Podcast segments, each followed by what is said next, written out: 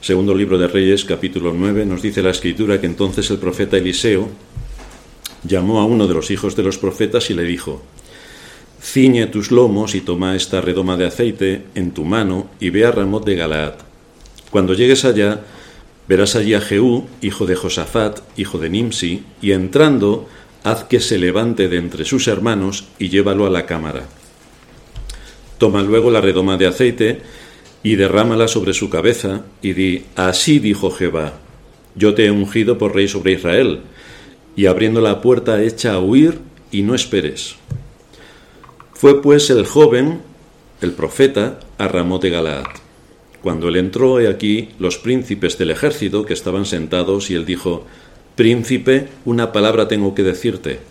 Jehú dijo, ¿A cuál de todos nosotros? Y él dijo, A ti, príncipe. Y él se levantó y entró en casa, y el otro derramó el aceite sobre su cabeza y le dijo, Así dijo Jehová Dios de Israel, yo te he ungido por rey sobre Israel, pueblo de Jehová. Herirás la casa de Acab tu señor, para que yo vengue la sangre de mis siervos los profetas, y la sangre de todos los siervos de Jehová, de la mano de Jezabel. Y perecerá toda la casa de Acab, y destruiré de Acab todo varón, así al siervo como al libre en Israel. Y yo pondré la casa de Acab como la casa de Jeroboam, hijo de Nabat, y como la casa de Baasa, hijo de Ahías. Y a Jezabel comerán los perros en el campo de Jezreel, y no habrá quien la sepulte. Enseguida abrió la puerta y echó a huir. Después salió Jehú a los siervos de su señor y le dijeron, ¿Hay paz? ¿Para qué vino a ti aquel loco? Y él les dijo, vosotros conocéis al hombre y sus palabras. Ellos dijeron, Mentira, decláranoslo ahora. Y él dijo, Así y así me habló, diciendo, Así ha dicho Jehová, yo te he ungido por rey sobre Israel. Entonces cada uno tomó apresuradamente su manto y lo puso debajo de Jehú en un trono alto, y tocaron corneta y dijeron, Jehú es rey. Para entender mejor esta historia que se nos narra en nuestra secuencia, tenemos que retroceder a los dos primeros capítulos de este libro segundo de Reyes.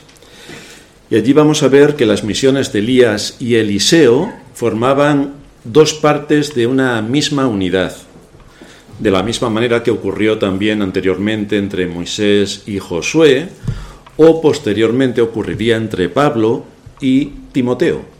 Vemos ahí un grupo de dos hombres que están trabajando arduamente, uno es el maestro, otro el discípulo, pero que trabajan con un mismo objetivo. Aunque las misiones de cada uno puedan ser entendidas de forma separada, lo que sí está en el fondo es que son consecuencia una de la otra y en todo caso cumplen la voluntad y el propósito de Dios. En nuestra historia, se nos habla de una conexión entre ellos que no solamente tiene que ver con el nombre. Muchas veces confundimos Elías con Eliseo o nos enredamos y a veces nos, nos iba a decir Elías cuando queremos decir Eliseo y viceversa. Pero hay una conexión entre los nombres y también una conexión en su oficio. Eliseo era mucho más que el, que el sucesor de Elías, era mucho más que su sucesor. Eliseo fue ungido por mandato divino para ser expresamente un embajador de Dios en medio del pueblo de Israel y hablarle con bastante, con bastante rigor a este pueblo ah, idólatra y apóstata. Eliseo fue llamado por Dios para este propósito. Y lo que queda de manifiesto es que debía continuar el trabajo que Elías ya había empezado cuando vemos de qué manera su ministerio en Israel fue de todo menos agradable al pueblo de Israel, porque fue enemigo número uno a batir, principalmente por la reina Jezabel, que desde luego le buscaba para ejecutarle. En el primer milagro que vemos de Eliseo se repite de forma exacta el último milagro que hizo Elías, abrir el Jordán para pasar en seco. Este acontecimiento, que sucedió delante de los ojos de muchos hombres, que se les llama eh, jóvenes profetas, hizo que le reconocieran a Eliseo como un hombre enviado por Dios para cumplir un propósito específico dentro del territorio de Israel. En distintos textos, en este libro segundo de Reyes, se nos dice que el espíritu de Elías reposó sobre Eliseo y vinieron estos jóvenes profetas a recibirle y se postraron delante de él, nos dice el versículo 15 del capítulo 2.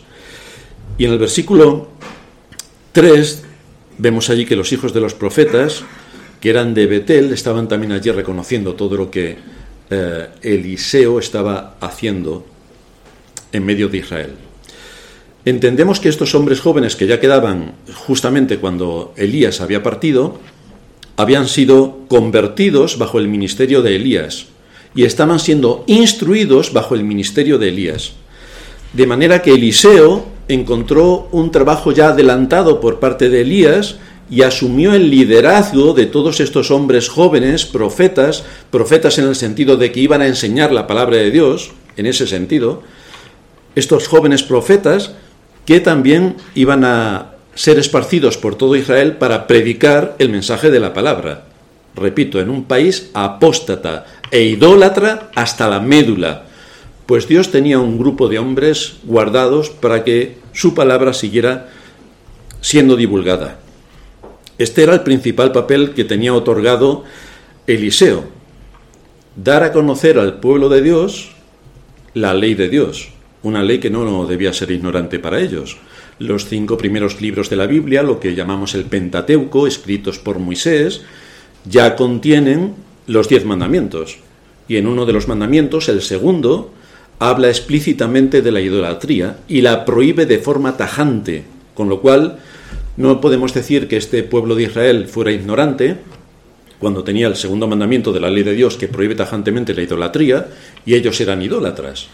Nos sorprende que en nuestros tiempos este mismo mandamiento sea anulado de la Iglesia Católica y promueva la idolatría, cosa que la Escritura combate desde el primero hasta el último de sus libros. Pero, como decimos siempre, a la Iglesia Católica, ¿qué más le da lo que diga la Biblia? Si ellos ya escriben aparte su, propia, su propio catecismo y ahí dicen lo que les parece oportuno y lo que no también. Había varias de estas escuelas en Israel, escuelas de los profetas.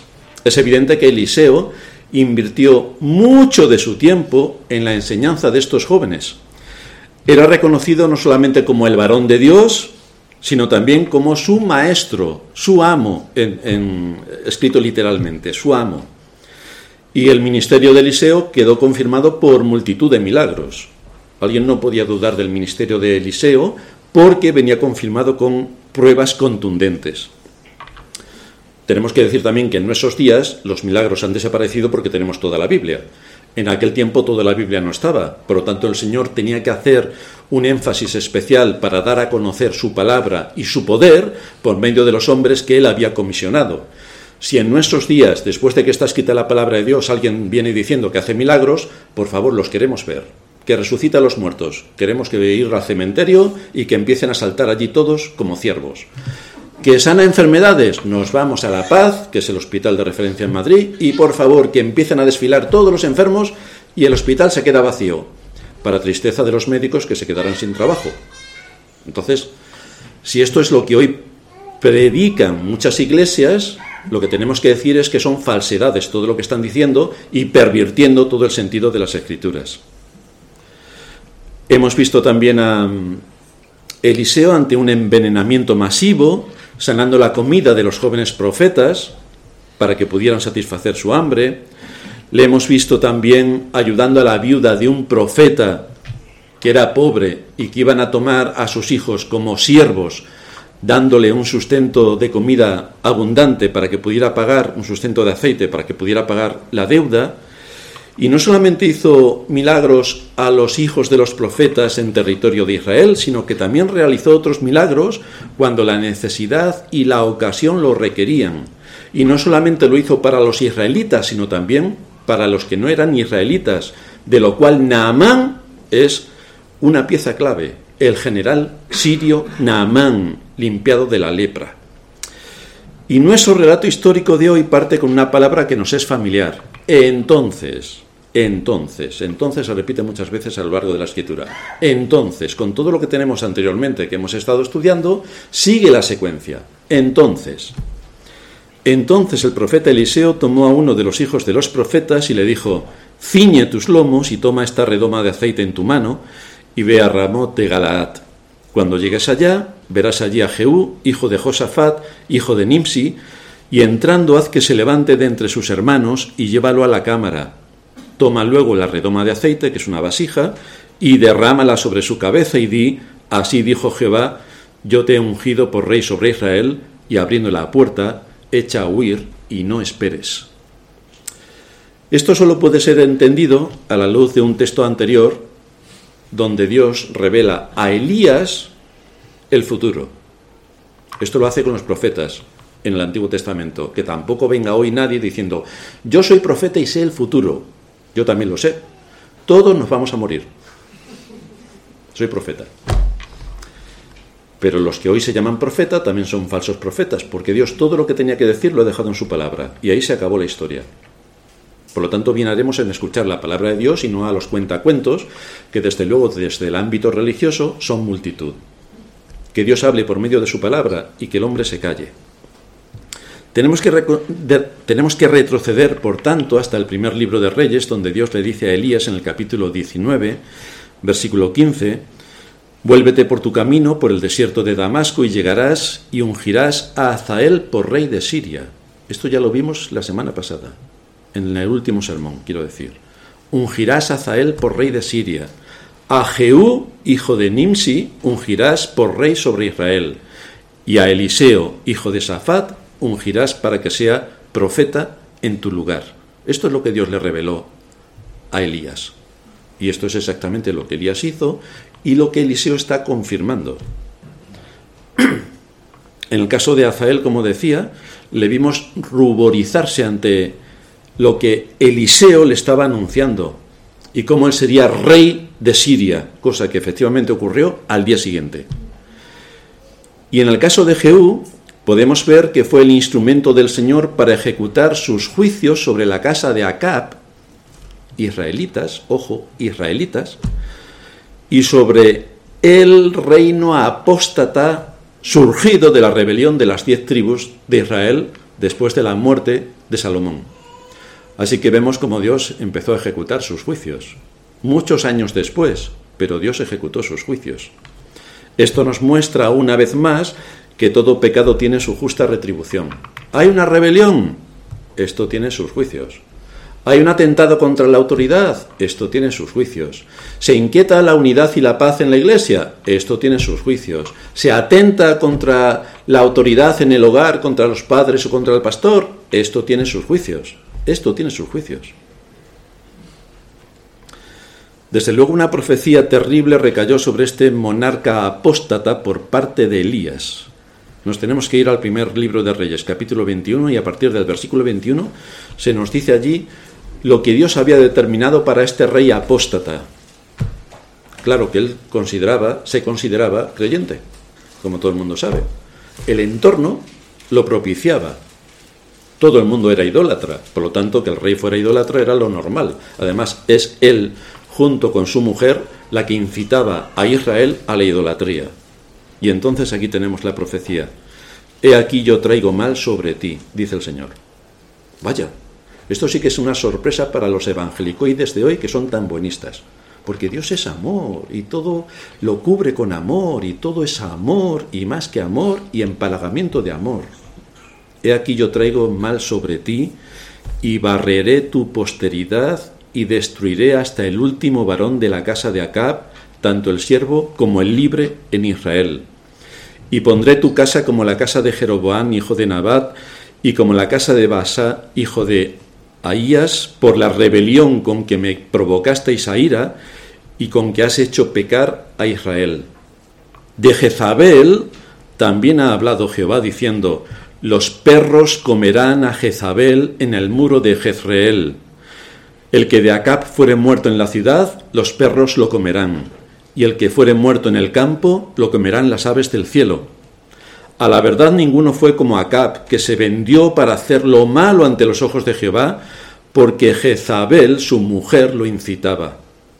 Él fue en gran manera abominable, caminando en pos de los ídolos, conforme a todo lo que hicieron los amorreos, a los cuales tanto a los cuales lanzó Jehová de delante de los hijos de Israel. Así que aquí hay una advertencia bastante severa por la idolatría. ojo a los católicos, la idolatría, ojo a las religiones paganas, la idolatría. Lo que podemos comprobar es que Israel asumió absolutamente toda la forma de vida de los impíos, toda la forma de vida. Asumió el relato social, se creyó el cuento de la cultura. Lo que dice la cultura que está bien, está bien. Lo que nos cuentan los cuentacuentos que está bien, está bien. ¿De qué nos sirve la palabra de Dios? ¿Y para qué la vamos a examinar? Para eso tenemos a los cuentacuentos, que en todas las épocas han funcionado espectacularmente bien. Por tanto, Israel asumió el relato social, asumió la forma de pensamiento. Claro, si todo el mundo hace esto, no debe estar mal, efectivamente. Asumió sus creencias y se creyó todo. Asumió su objetivo de vida. Asumió la gran mentira de su momento sin que casi nadie se diera cuenta de que estaban bastante lejos de la palabra de Dios. Pero ¿a quién le importa? Si ya somos creyentes, como todo el mundo sabe, estaban pensando, como hoy piensan los evangelicoides y como piensa la cristiandad en general. Si somos creyentes, ya con esto tenemos suficiente para llegar al cielo. Pues parece que no, pues parece que no. Las palabras del Señor desde luego se cumplieron a rajatabla. Si nos vamos al segundo libro de Reyes, en el capítulo 9, que es lo que en otro momento, en otra exposición comentaremos, se nos dice a partir del versículo 30 que vino después Jehú a Jezreel y cuando Jezabel lo oyó, se pintó los ojos con antimonio. Veis que ya Margaret Astor y todo esto ya funcionaba en aquel tiempo. Se pintó los ojos con antimonio y atavió su cabeza y se asomó a una ventana. ¿Quién hay más bella que yo? ¿Quién hay más bella que yo? diría la reina Jezabel, para llevarle la contra. Y cuando entraba Jehú por la puerta, nos dice el texto, ella dijo, ¿sucedió bien a Zim que mató a su señor? Alzando él entonces su rostro hacia la ventana, dijo, ¿quién está conmigo? ¿Quién? Y se inclinaron desde la ventana hacia él dos o tres eunucos. Y él les dijo, echadla abajo. Y ellos la echaron y parte de su sangre salpicó en la pared y en los caballos, y él la atropelló.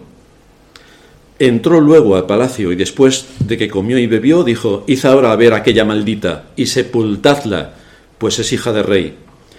Pero cuando fueron para sepultarla, no hallaron de ella más que la calavera y los pies y las palmas de sus manos.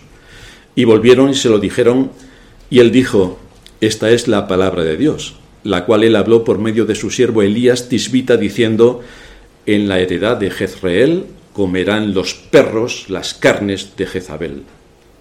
Este hombre se acordaba de lo que Elías había dicho, perfectamente.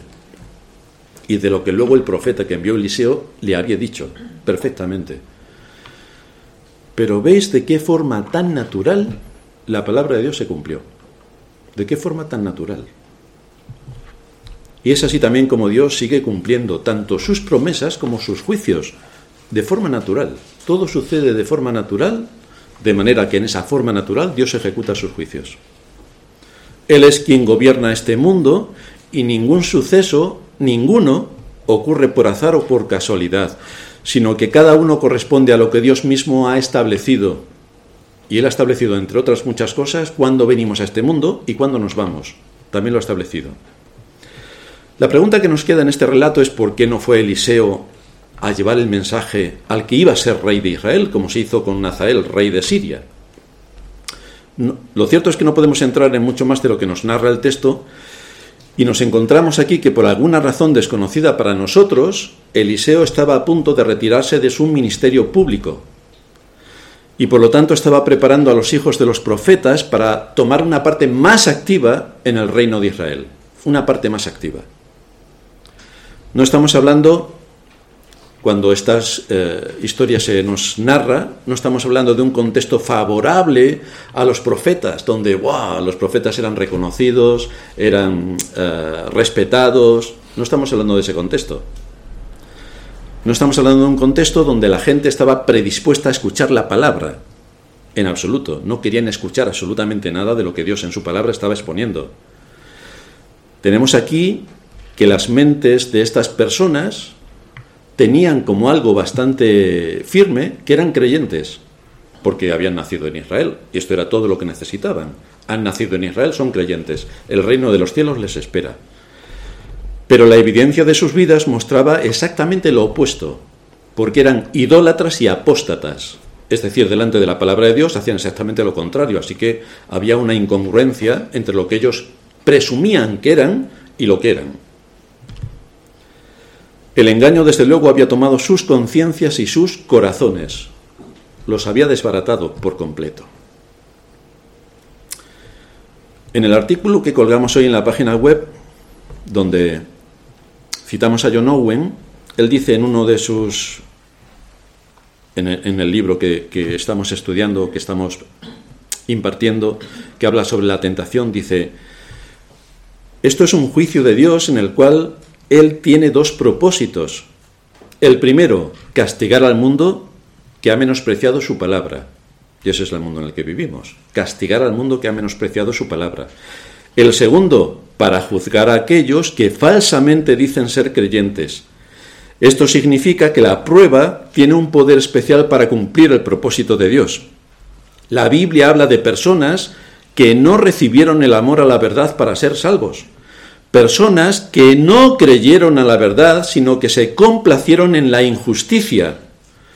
A fin de castigarlos, Dios les envía un espíritu engañador para que crean a la mentira, a fin de que sean condenados.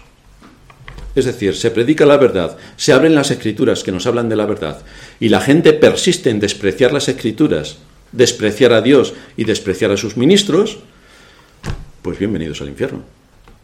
Dios les envía un poder engañoso para que crean a la mentira. Ya no creerán jamás a la verdad, creerán a la mentira. Esto es lo que nos encontramos en la historia del pueblo de Israel, esto es lo que nos encontramos en la historia de la humanidad y esto es lo que ocurre en nuestros días.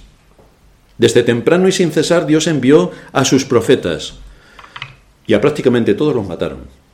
¿Qué falta nos hacen los profetas? Vino Cristo, vino Cristo. Y todos sabemos cómo acabó. Vinieron los apóstoles y salvo Juan, todos fueron ejecutados. Luego los primeros cristianos, ya sabemos todas las persecuciones, diez especialmente intensas, para acabar con la fe. Ya sabemos cómo Satanás va trabajando a lo largo de los siglos y manipulando la información y las conciencias para que lleguemos a un día como hoy, donde la inmensa mayoría de la gente de este mundo o no cree en Dios o lo desprecia de una forma brutal. Y lo que es la cristiandad, su concepto de Dios es el mismo que el que tienen los demonios. Es decir, que saben que Dios existe. Y ahí se acabó todo. Por lo cual estamos en una grave situación. Es necesario, por tanto, seguir estando alerta para que el engaño del pecado no nos haga creer, como ocurrió en Israel, que somos creyentes cuando en realidad el temor de Dios está muy lejos de nuestro corazón, como estaba muy lejos del corazón de aquellas personas el temor de Dios, porque la palabra de Dios no les afectaba en absoluto. La escuchaban, a veces, pero no tenía nada que ver con su vida. Por eso tenemos la necesidad continua de ser expuestos a la palabra de Dios que nos habla, nos habla de arrepentimiento, nos habla de arrepentimiento. Para hablar a su pueblo Dios envía a sus mensajeros, quienes a su vez, y esta es una labor que tiene encargada la Iglesia, también tienen que equipar a hombres para el ministerio. Este es un principio en el que Pablo trabajó y encargó a Timoteo. Por eso Elías forma a Eliseo, por eso Moisés forma a Josué, por eso Pablo forma a Timoteo. Y él dice en la segunda carta a Timoteo capítulo 2 versículo 2, lo que has oído de mí ante muchos testigos, esto encarga a hombres fieles que sean idóneos para enseñar también a otros. Porque la luz del Evangelio tiene que ser transmitida de generación en generación y hay que buscar hombres fieles que cumplan con este mandato. Equipar a una persona para asumir una responsabilidad como es el de transmitir la voz de Dios en este mundo, y más aún exhortar y amonestar a las conciencias, no es algo muy popular. Es el trabajo que Eliseo le encargó a este joven profeta, que se fuera delante de quien iba a ser el rey de Israel y le dijera el juicio terrible que iba a caer sobre Israel, porque iba a haber una matanza. Así que el mensajero Muchas de las veces que habla no es para, bueno, qué buenos somos todos, qué contentos estamos de estar aquí, vamos a sacar unas Coca-Colas palomitas y a divertirnos. No es este el papel que le ha sido asignado a quien va a traer la palabra de Dios. El mensaje generalmente no es ni popular ni es bien aceptado. Desde luego, si quien tiene la responsabilidad de recibir la palabra no tiene un corazón enseñable, absolutamente todo lo que diga el mensajero lo va a criticar. Todo. El resultado entonces será que sea lo que sea lo que diga el mensajero, será usado en contra del mensajero, por hablar. Pero bueno, Dios también lleva a cabo sus juicios en ese contexto.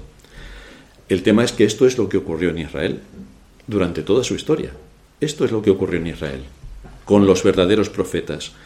Y esto es lo que ha ocurrido a lo largo de la historia con los verdaderos mensajeros de Dios.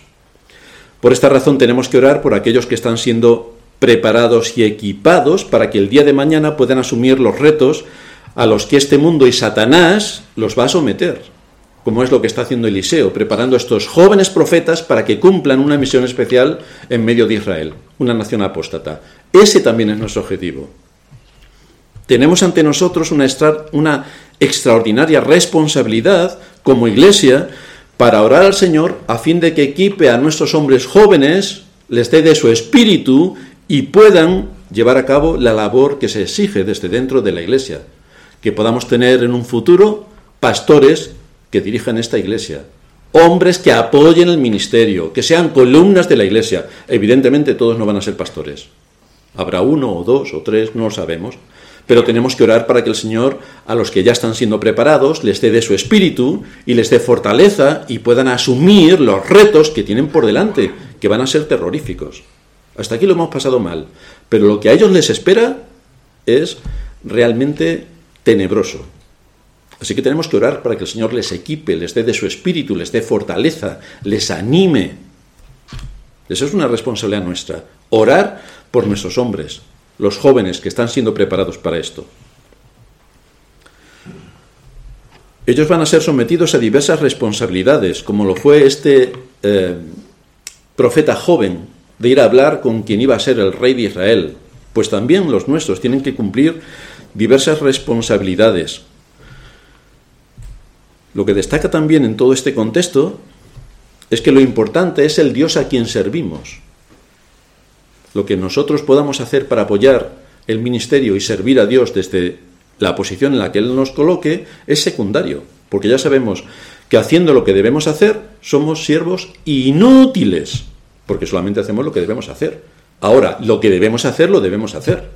No, uno no puede decir, bueno, como soy un siervo inútil, voy a ser inútil. No, no puede ser inútil.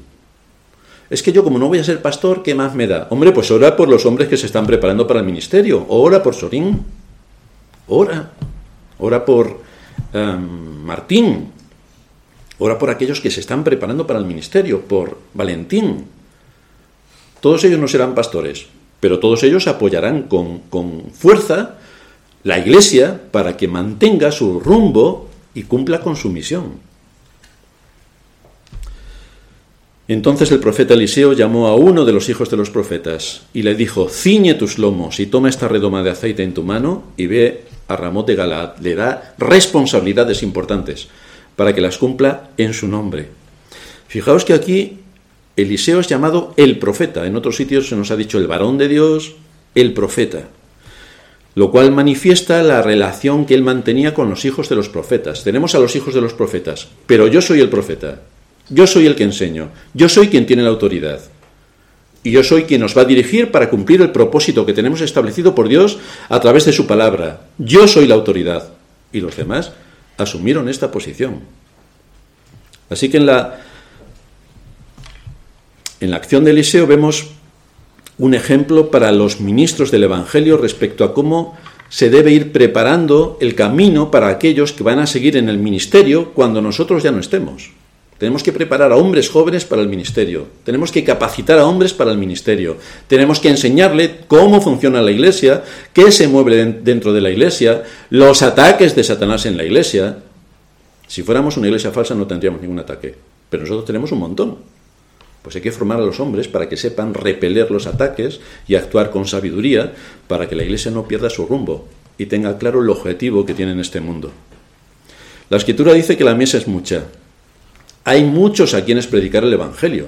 Necesitamos hombres preparados para que a través de los medios de comunicación, de las redes, podamos llegar hasta lo último de la tierra, como estamos haciendo, pero necesitamos más esfuerzo, necesitamos más trabajo, necesitamos más ideas, queremos llegar a más.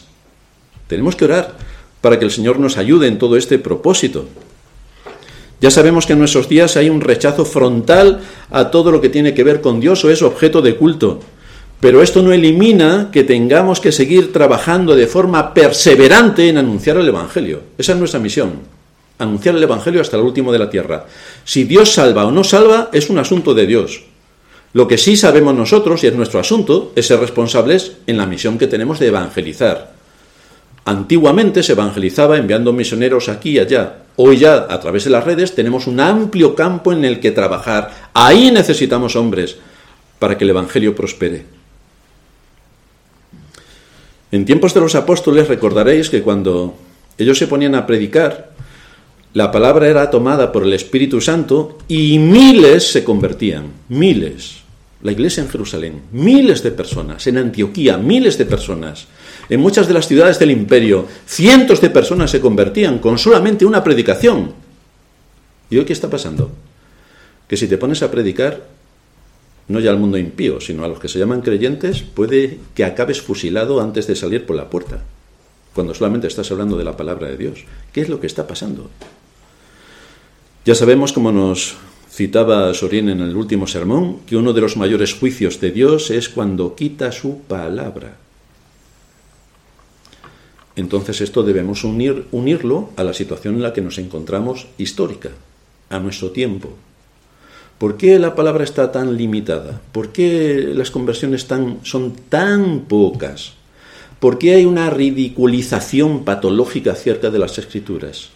¿Por qué se desprecia a Dios con tanto empeño? ¿Por qué desde los poderes públicos usan todo, todo lo que tienen a su alcance para prácticamente blasfemar del nombre de Dios, ignorarlo, despreciarlo, pisotearlo y hacer todo lo ridículo que puedan la palabra de Dios? Quizá estamos ante un juicio de Dios. ¿O le quito el quizá? Porque es evidentemente así. Es evidentemente así. La gente no quiere escuchar la palabra de Dios, pues Dios le da un espíritu engañoso. Espíritu engañoso. Venimos del mono, queridos hermanos. Qué mono. Qué mono. Toda la ideología sectaria de nuestros días que están haciendo corrupción de menores con los niños en el colegio y todos están contentos. Fíjate, que nuestros niños no saben si son niños, niñas, niñas, niños o ñus. Ya no saben ni lo que son. ¿Qué soy yo? Pero claro, si tú quieres destruir a una persona, quítale su identidad. Entonces no es de ningún sitio. Y si no es de ningún sitio, ¿de quién va a ser? Pues allí llega Satanás y hace ras te comí, eres mío. Y cuando no hay principios, pues ahí vamos. Cuando no hay convicciones, pues ahí vamos. Cuando la palabra de Dios, que debe ser la guía y el fundamento de toda conciencia, y esto se anula, pues estamos completamente perdidos a jugar dependiendo de por dónde va la veleta del viento de los eh, que tienen el poder, que va mucho más allá de los gobiernos, y que intentan decirnos qué tenemos que pensar, qué tenemos que comer, ¿Dónde tenemos que ir? ¿Qué es lo que tenemos que hacer? ¡Viva la libertad! Pues si os dais cuenta, cuando, como veíamos en, la historia, cuando estos profetas se pusieron a edificar un lugar más amplio para estar más cómodos, no tuvieron que pedir ningún permiso, bueno, 17 millones de permisos como tenemos hoy, menos mal que vivimos en un país libre y una sociedad moderna. Pero yo preferiría vivir en una sociedad antigua donde por lo menos eras libre de hacer lo que te parecía que tenías que hacer. Y no como hoy, que no eres libre de hacer absolutamente nada. Pero todo es por nuestro bien, no lo olvidéis. Independientemente de todo este despropósito que hay en el mundo en el que vivimos, y en el cual Dios sin duda está también trayendo un juicio al quitar su palabra de absolutamente todos los eh, rincones de este mundo, Sabemos cuál es nuestra responsabilidad de los creyentes y como iglesia. Y en este sentido vemos a Eliseo formando a sus discípulos, y estamos hablando de un contexto donde eran idólatras y apóstatas, y donde a Elías le habían perseguido a muerte para ejecutarlo, y donde la situación de los profetas, a Eliseo también le querían cortar la cabeza, la situación de los profetas no era muy, no era muy buena, pero ellos persistieron en seguir equipando a los jóvenes para los deberes importantes que deberían tener en el futuro. Y es enfrentarse al poder. Y es transmitir el mensaje del Evangelio a una sociedad cuya cultura era completamente idólatra. Pues ahí en medio estaban ellos. Pero esa es también nuestra labor como iglesia. No ha cambiado mucho, salvo que tengamos WhatsApp, no ha cambiado mucho más en cuanto a la mente del ser humano. Tenemos el deber de formar a la siguiente generación para que los más jóvenes puedan asumir el reto de cómo defender la fe en un ambiente hostil como el que vivimos, que se ríen cuando dices que crees en Dios. Es que este es para partirse de risa realmente. Es para partirse de risa. No veas la risa que les va a entrar a todos cuando lleguen al infierno. Se van a partir de risa de verdad. Tenemos que ser previsores y usar todos los recursos que el Señor pone a nuestra disposición para que la antorcha del Evangelio pase a la siguiente generación. Y tenemos que orar, tenemos que orar y tenemos que orar con este propósito. Por esa razón, repito, nos preocupamos en formar a los jóvenes para el ministerio.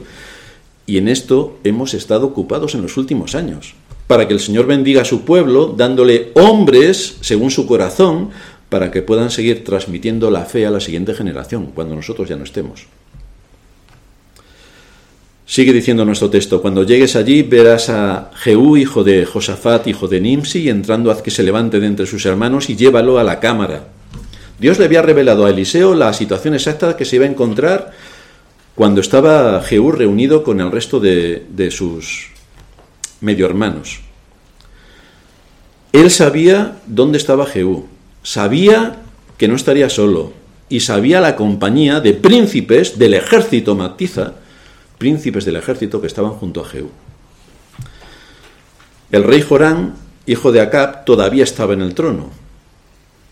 Y en estos momentos, cuando se nos narra la historia, está um, curándose, recuperándose de las heridas que los sirios le habían causado en la reciente batalla de Ramá.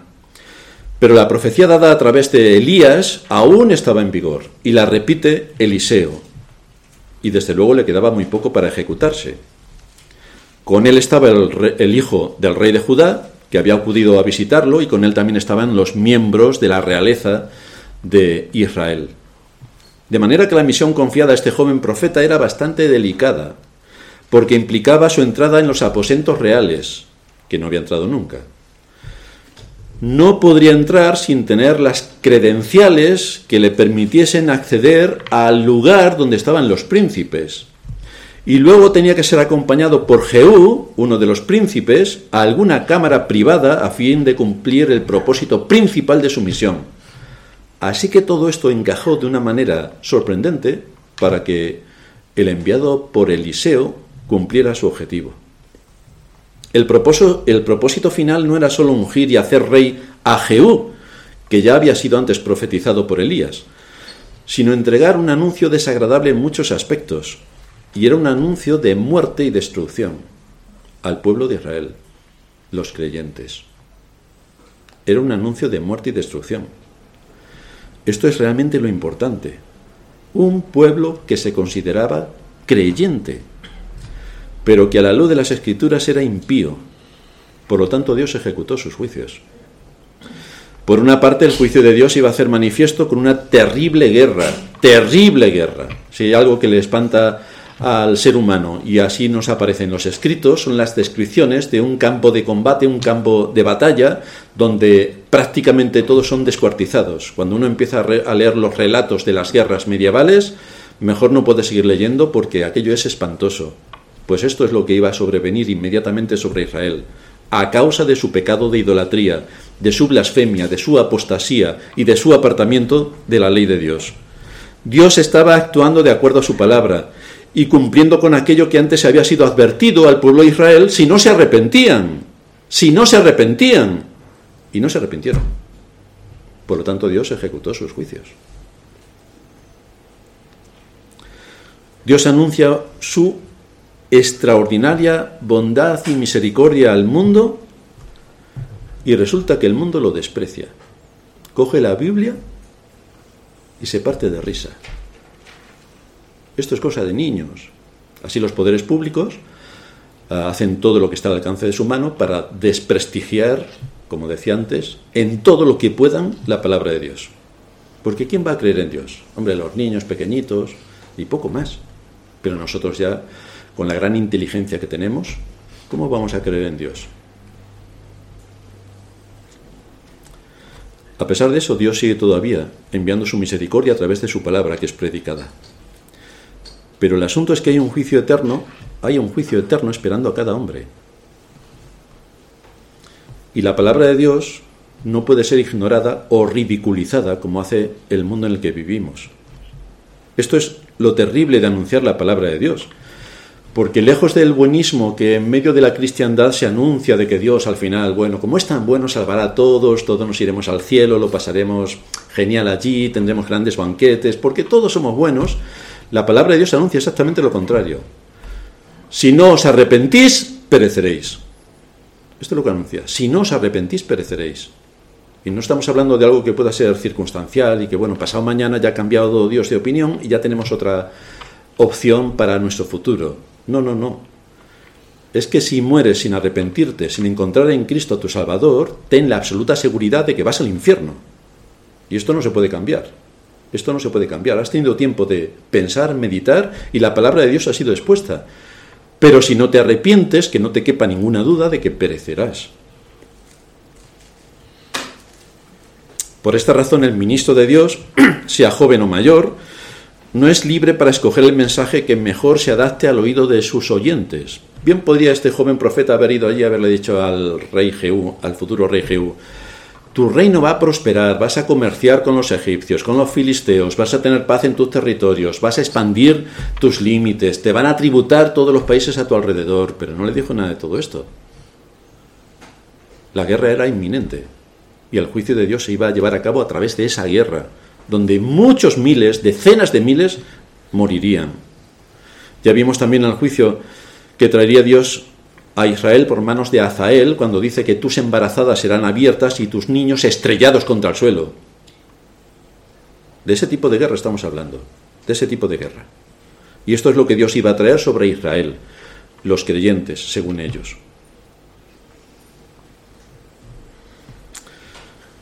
Y hoy los juicios de Dios se siguen ejecutando en nuestro mundo.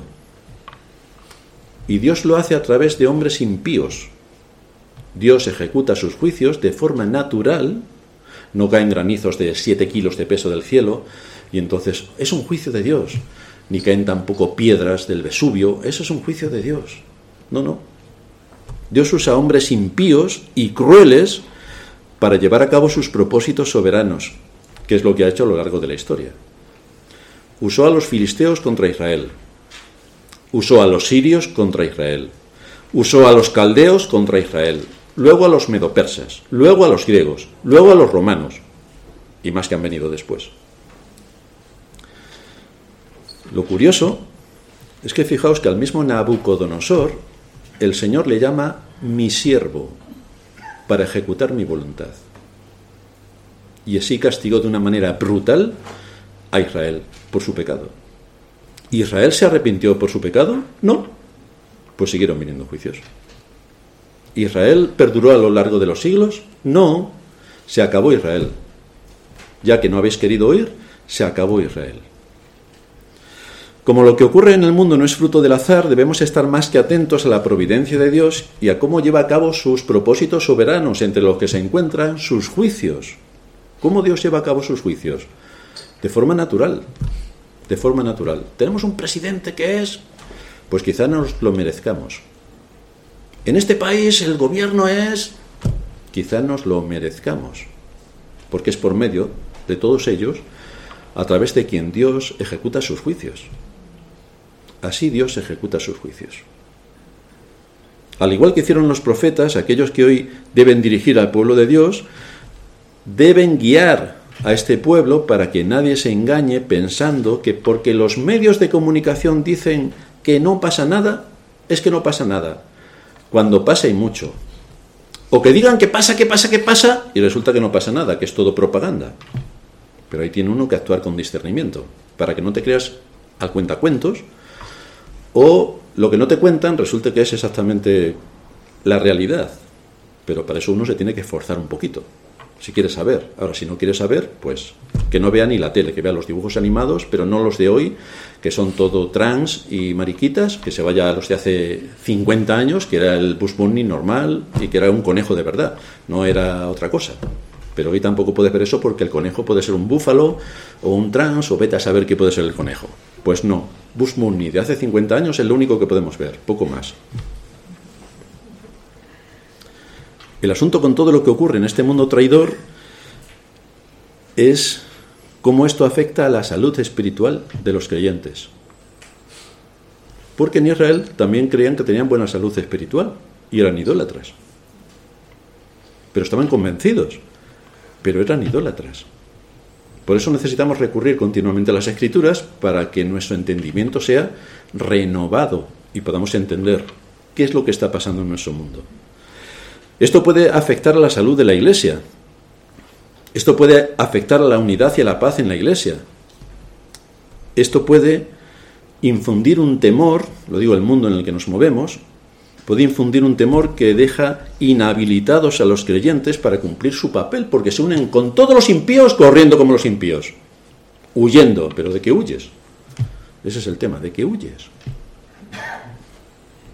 El mundo en el que vivimos no engaña a la iglesia diciendo que venimos del mono. Ya sabemos nosotros, bueno, parte de, la cristiandad cree que venimos del mono, no hay más que verlos. Pero en iglesias serias, por supuesto que nadie nos engaña diciendo que venimos del mono. Nadie nos engaña con esto. Hay muchas cosas más que están produciendo engaño y que están esclavizando a las almas para alejarlas de Dios.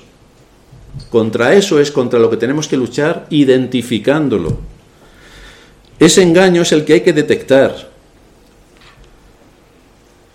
Dice el necio en su corazón, no hay Dios. Este es el principal enemigo, la intoxicación de la conciencia. Cuando alguien dice no hay Dios, como todo el mundo puede ver, porque es que no se puede probar a Dios en una probeta. Claro, y no se puede probar lo lelo que eres en una probeta tampoco. Y eso no evita la realidad.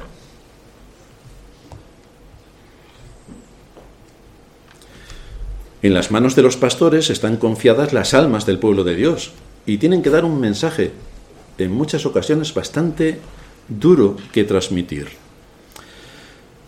En el libro del profeta Ezequiel hay una advertencia severa para los pastores, porque claro, es que en las iglesias en general, en la cristiandad en general, no quieren oír nada que afecte a sus conciencias. Ponte a predicar acerca de la idolatría en una iglesia católica y verás cómo sales. Sales en, en brazos.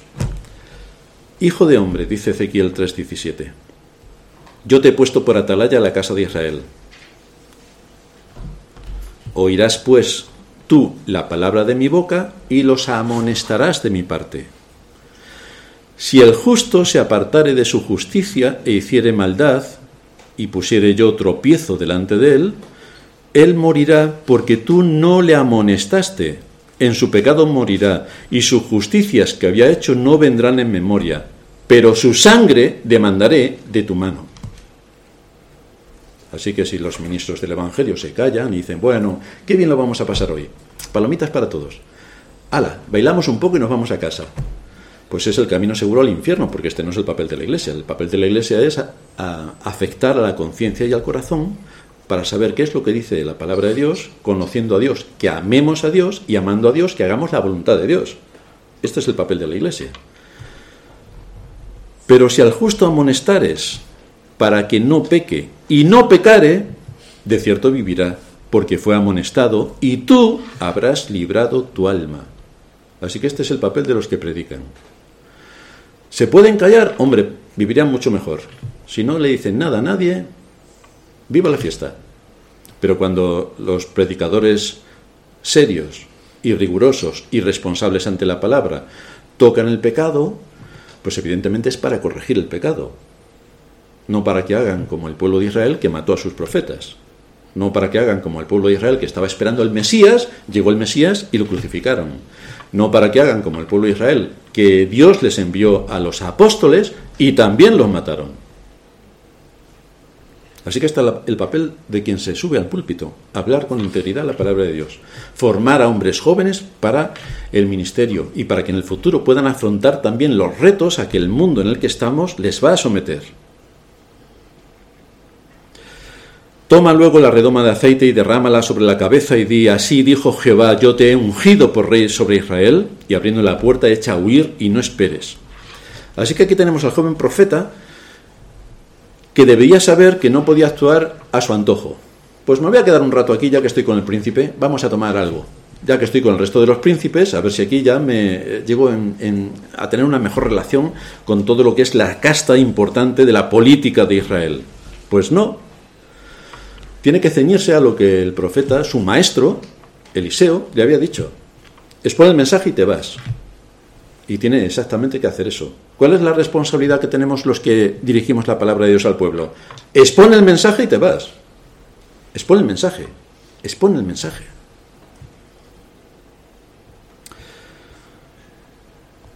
¿A qué conclusión nos lleva todo nuestro texto? Lo primero es que los propósitos de Dios se llevan a cabo en medio de la historia y generalmente de forma natural de forma natural.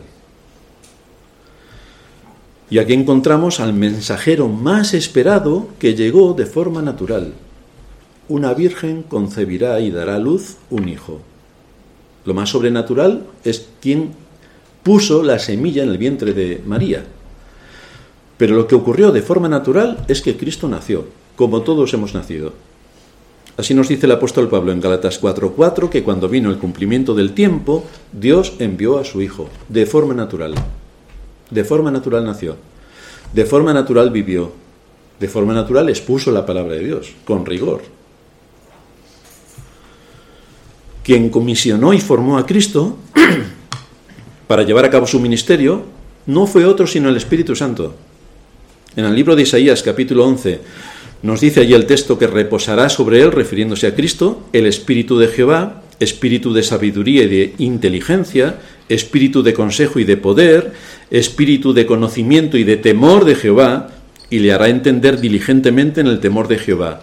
No juzgará según la vista de sus ojos, ni arguirá por lo que oigan sus oídos, sino que juzgará con justicia a los pobres y arguirá con equidad con los mansos de la tierra. Y atención, y herirá la tierra con la vara de su boca, y con el espíritu de sus labios matará al impío. Así que por una parte en el mensaje de Cristo tenemos la salvación, pero otra parte nos habla de que Él no va a dar, no va a dar por inocente al culpable. Tenemos las dos caras de la misma moneda. Que nadie piense, yo creo en Cristo, ya soy salvo. No, no, no, no, no. Un momento. Hay más cosas detrás. Yo creo en Dios, los demonios también. ¿Algo más?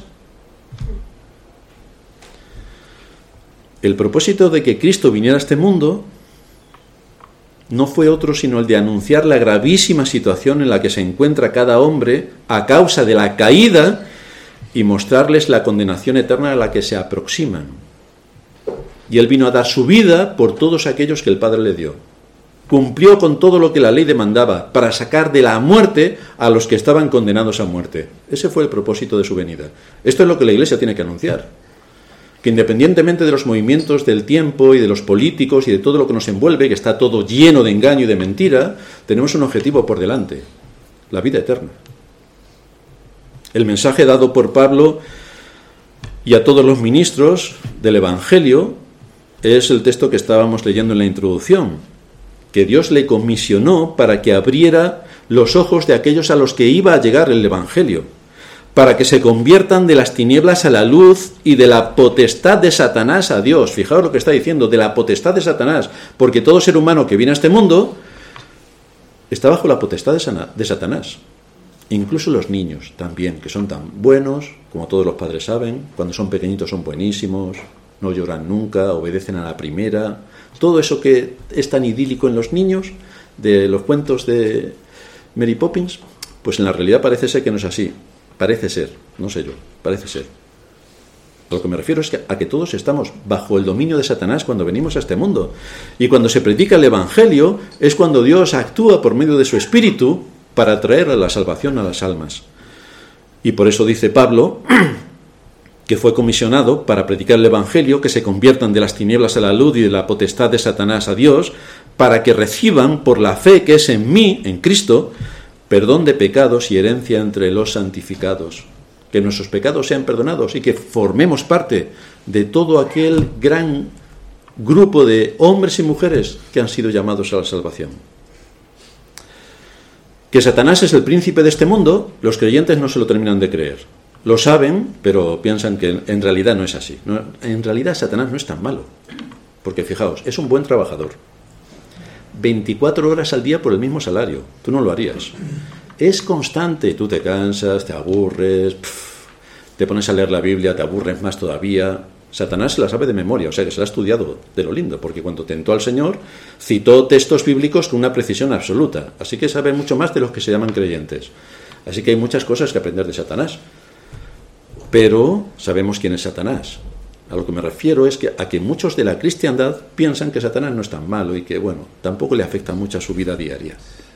Pero Satanás es el príncipe de este mundo. Eso no es algo nuevo. Engaña a las naciones. Engaña a las naciones, nos dice la Escritura. Bueno, la cristiandad tampoco se lo cree. Trabaja de forma constante con un gran poder para infundir la mentira. La cristiandad tampoco se lo cree es algo que nos anuncia la escritura continuamente y además que actúa en todos los ámbitos de la vida del ser humano sobre la tierra, desde la falsa ciencia que promueve con todo su esplendor y también a través de la falsa iglesia, de la falsa religión, que solo se ocupa de ser buenista y de ser una buena ONG. Hay que darle de comer al que tiene hambre. Y el alma que va a su destino eterno, ¿a quién le importa? Pero comamos y bebamos que mañana moriremos. Es evidente que no vivimos en el mejor de los mundos, sino en un mundo gobernado por Satanás, en un mundo gobernado por Satanás, y ante este poder descomunal que ejerce sobre las conciencias, sólo la palabra tiene el poder de derribar todos sus argumentos, tanto de la ciencia falsa como de la religión falsa, y evidenciar todos sus engaños. Pero tenemos que estudiar las escrituras, con rigor y con profundidad. Por eso, en nuestras iglesias, profundizamos en las escrituras, no lo tomamos a cuento. No venimos a entretenernos, no venimos a pasar el rato, ni siquiera venimos a divertirnos, venimos a aprender para honrar a Dios de acuerdo a lo que Él establece en su palabra y que podamos andar bajo su temor. Esta es nuestra carga cuando venimos a adorar a Dios.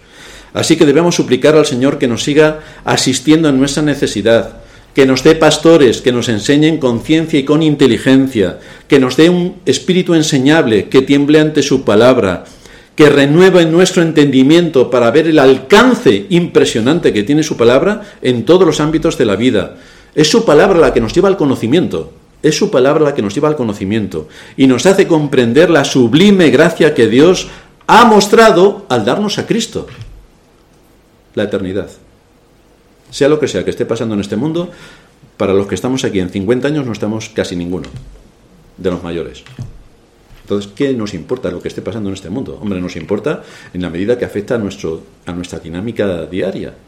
Pero nuestro objetivo, nuestro fundamento no debe estar, uy, lo que va a venir, uy, qué político más malo, uy, me han subido los impuestos, uy, uy. Nuestro objetivo es, cuando me vaya de aquí, ¿a dónde voy?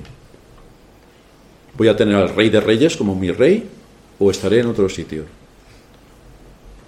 Al igual que vino este juicio terrible sobre Israel y todos pensaban que eso jamás ocurriría porque estaban en un ambiente más o menos estable. Ellos se consideraban buenas personas. Hay de ti, Corazín, hay de ti, Bethsaida. Que si se hubieran hecho en vosotras los milagros que se hicieron en otras regiones, tiempo a que os habríais arrepentido. Pero el, el castigo será peor para vosotras que lo que ocurrió en Sodoma y Gomorra. Porque a vosotros sí que se os ha anunciado el Evangelio. Habéis visto los milagros y los habéis rechazado. Este es el problema. Escuchar la palabra de Dios y rechazarla. Escucharla y rechazarla. Pero si nosotros hemos puesto en Cristo nuestra esperanza, si Él es nuestra confianza, si esperamos y andamos bajo su temor, evidentemente evidentemente vamos a necesitar escuchar sus palabras cuando dice, bien, buen siervo y fiel, sobre poco has sido fiel, sobre mucho te pondré. Entra en el gozo de tu Señor. Eso es lo que esperamos oír. Y como lo esperamos oír, tenemos que andar de acuerdo a lo que Él nos manda en su palabra y andar bajo su temor. Que caemos, bienvenido. Tenemos el arrepentimiento. Corregir nuestra vida, corregir nuestros caminos, corregir nuestros pensamientos, y ceñirnos a lo que la palabra del Señor nos enseña. Entonces entraremos en las moradas eternas que Cristo, el mensajero enviado por Dios Padre, preparó para nosotros, pagando con su vida el precio de nuestro rescate. Este es el gran mensaje que continuamente anuncia la Escritura. En esto estuvieron ocupados nuestros antepasados, los profetas, el Señor, los apóstoles y tantos maestros como tenemos a lo largo de la historia que siempre incidieron en este punto y seguiremos incidiendo para honrar a Dios. Vamos a terminar en oración. Padre nuestro que estás en los cielos, te damos gracias por exponernos a tu palabra, ver allí la necesidad que tenemos de formar a hombres para el ministerio que puedan seguir manteniendo viva la antorcha del Evangelio, que puedan transmitir este Evangelio a la siguiente generación, para que tú toques los corazones de todos aquellos que has llamado a la vida y que en su momento escucharán tu palabra y vendrán al conocimiento de la verdad. Te pedimos por los que estamos aquí, para que al escuchar tu palabra podamos percibir exactamente lo que es tu palabra y que podamos ser consecuentes con lo que estamos escuchando. Que nos des fuerzas en medio de todas las batallas que nos asedian, tanto las personales e internas que cada uno de nosotros debe tener, como también las externas, viendo el mundo en el que vivimos y todos los ataques que hay contra la fe, el desprecio a tu nombre, la blasfemia contra todo lo que tiene que ver contigo. Te rogamos que nos ayudes a presentar una batalla correcta y a defender la fe con los distintivos cristianos que en tu palabra también se exponen. Ayúdanos a no decaer en todo esto. En Cristo Jesús, nuestro Señor, te lo pedimos. Amén.